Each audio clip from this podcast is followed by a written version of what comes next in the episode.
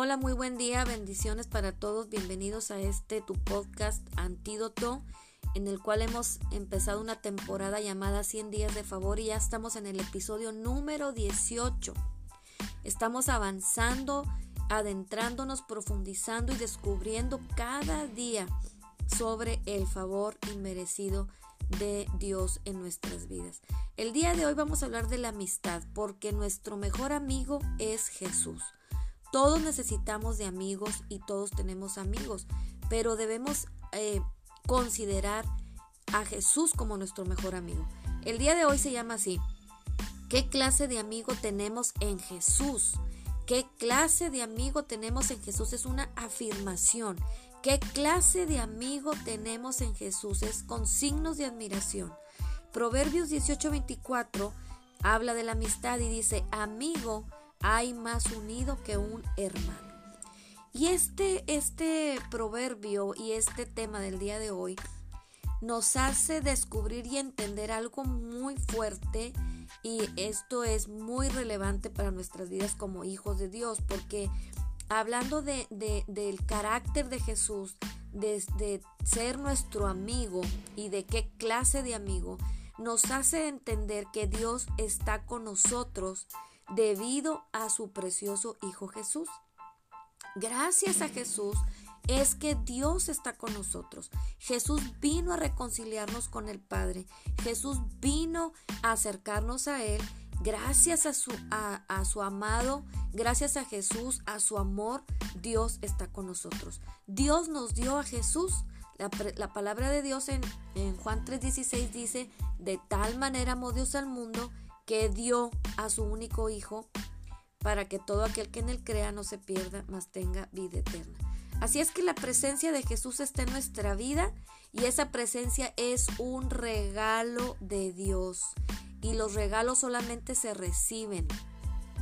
No hay una cantidad de bien que podamos hacer para ganar la presencia de Jesús. No hay un número de buenas obras que podamos realizar para merecer su favor. Su presencia en nuestras vidas es un regalo. Debido a que no hicimos nada para merecer su presencia, de la misma forma no hay nada, fíjate bien, no hay nada que podamos hacer que haga que su presencia nos deje. En Hebreos 13:5 dice la palabra de Dios así, nunca te dejaré y nunca te desampararé. Entonces no hay nada, así como no hicimos nada para que la presencia de Dios esté en nosotros más que creer en Jesús como nuestro Señor y Salvador, como el Hijo de Dios, enviado el Mesías el Salvador, y lo recibimos en nuestro corazón, Solamente creímos en Él, pero nuestros méritos, ni nuestras buenas obras, ni nuestras buenas acciones, ni nuestros buenos pensamientos, nada de eso hace que la presencia de Dios esté con nosotros, ni la súplica, ni el sacrificio, nada de eso hace que la presencia de Jesús esté con nosotros. Su presencia es un regalo.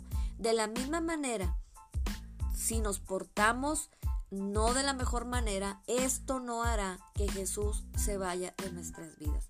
Incorrectamente se ha creído que Jesús se aleja o que Jesús se acerca de acuerdo a nuestras acciones, pero la presencia de Jesús o la presencia de Dios es un regalo debido al sacrificio de Jesús. Esto es muy importante entenderlo. Entonces, ¿qué pasa cuando fallamos? ¿Nos deja Jesús? Por supuesto que no. Jesús como nuestro amigo y también vimos en un episodio anterior que Jesús es nuestro héroe. Jesús como nuestro amigo y nuestro héroe está justo a nuestro lado para animarnos, para restaurarnos en totalidad. ¿Lo merecemos? Claro que no, no merecemos eso. Eso es correcto, no lo merecemos, pero de eso se trata su favor inmerecido en nuestras vidas. En el Salmo 37, versículo 23 y 24 dice, dice algo tremendo la palabra de Dios, dice, porque Jehová, dice, por Jehová son ordenados los pasos del hombre, y él aprueba su camino.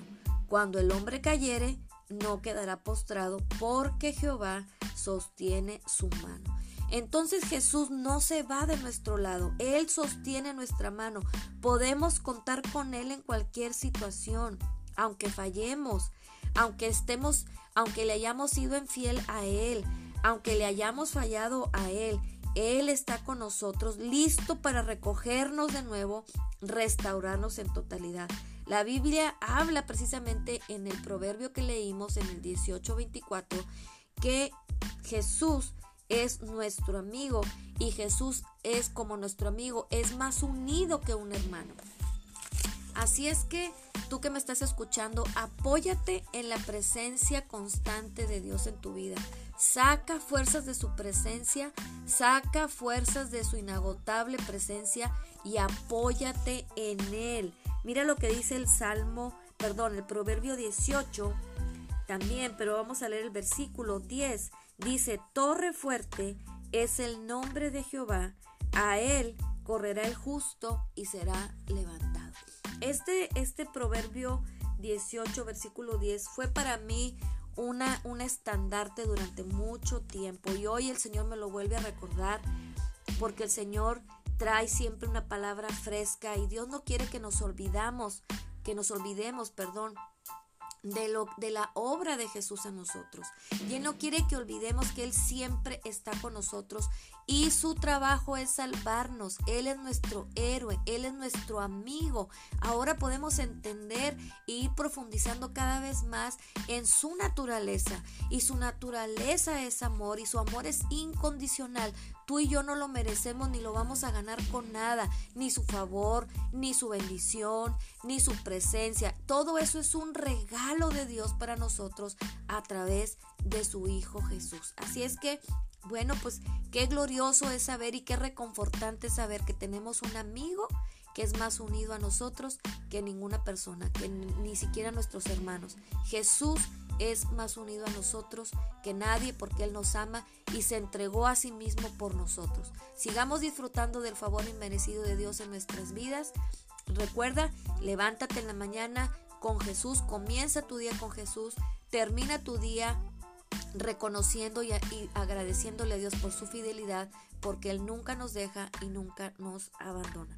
Gracias por escucharme en este episodio y nos vemos el día de mañana para seguir haciendo este viaje precioso de 100 días de favor. Dios te bendiga, comparte este, este podcast, invita a otras personas para que muchos escuchen y sea de bendición para sus vidas. Nos vemos el día de mañana. Bye.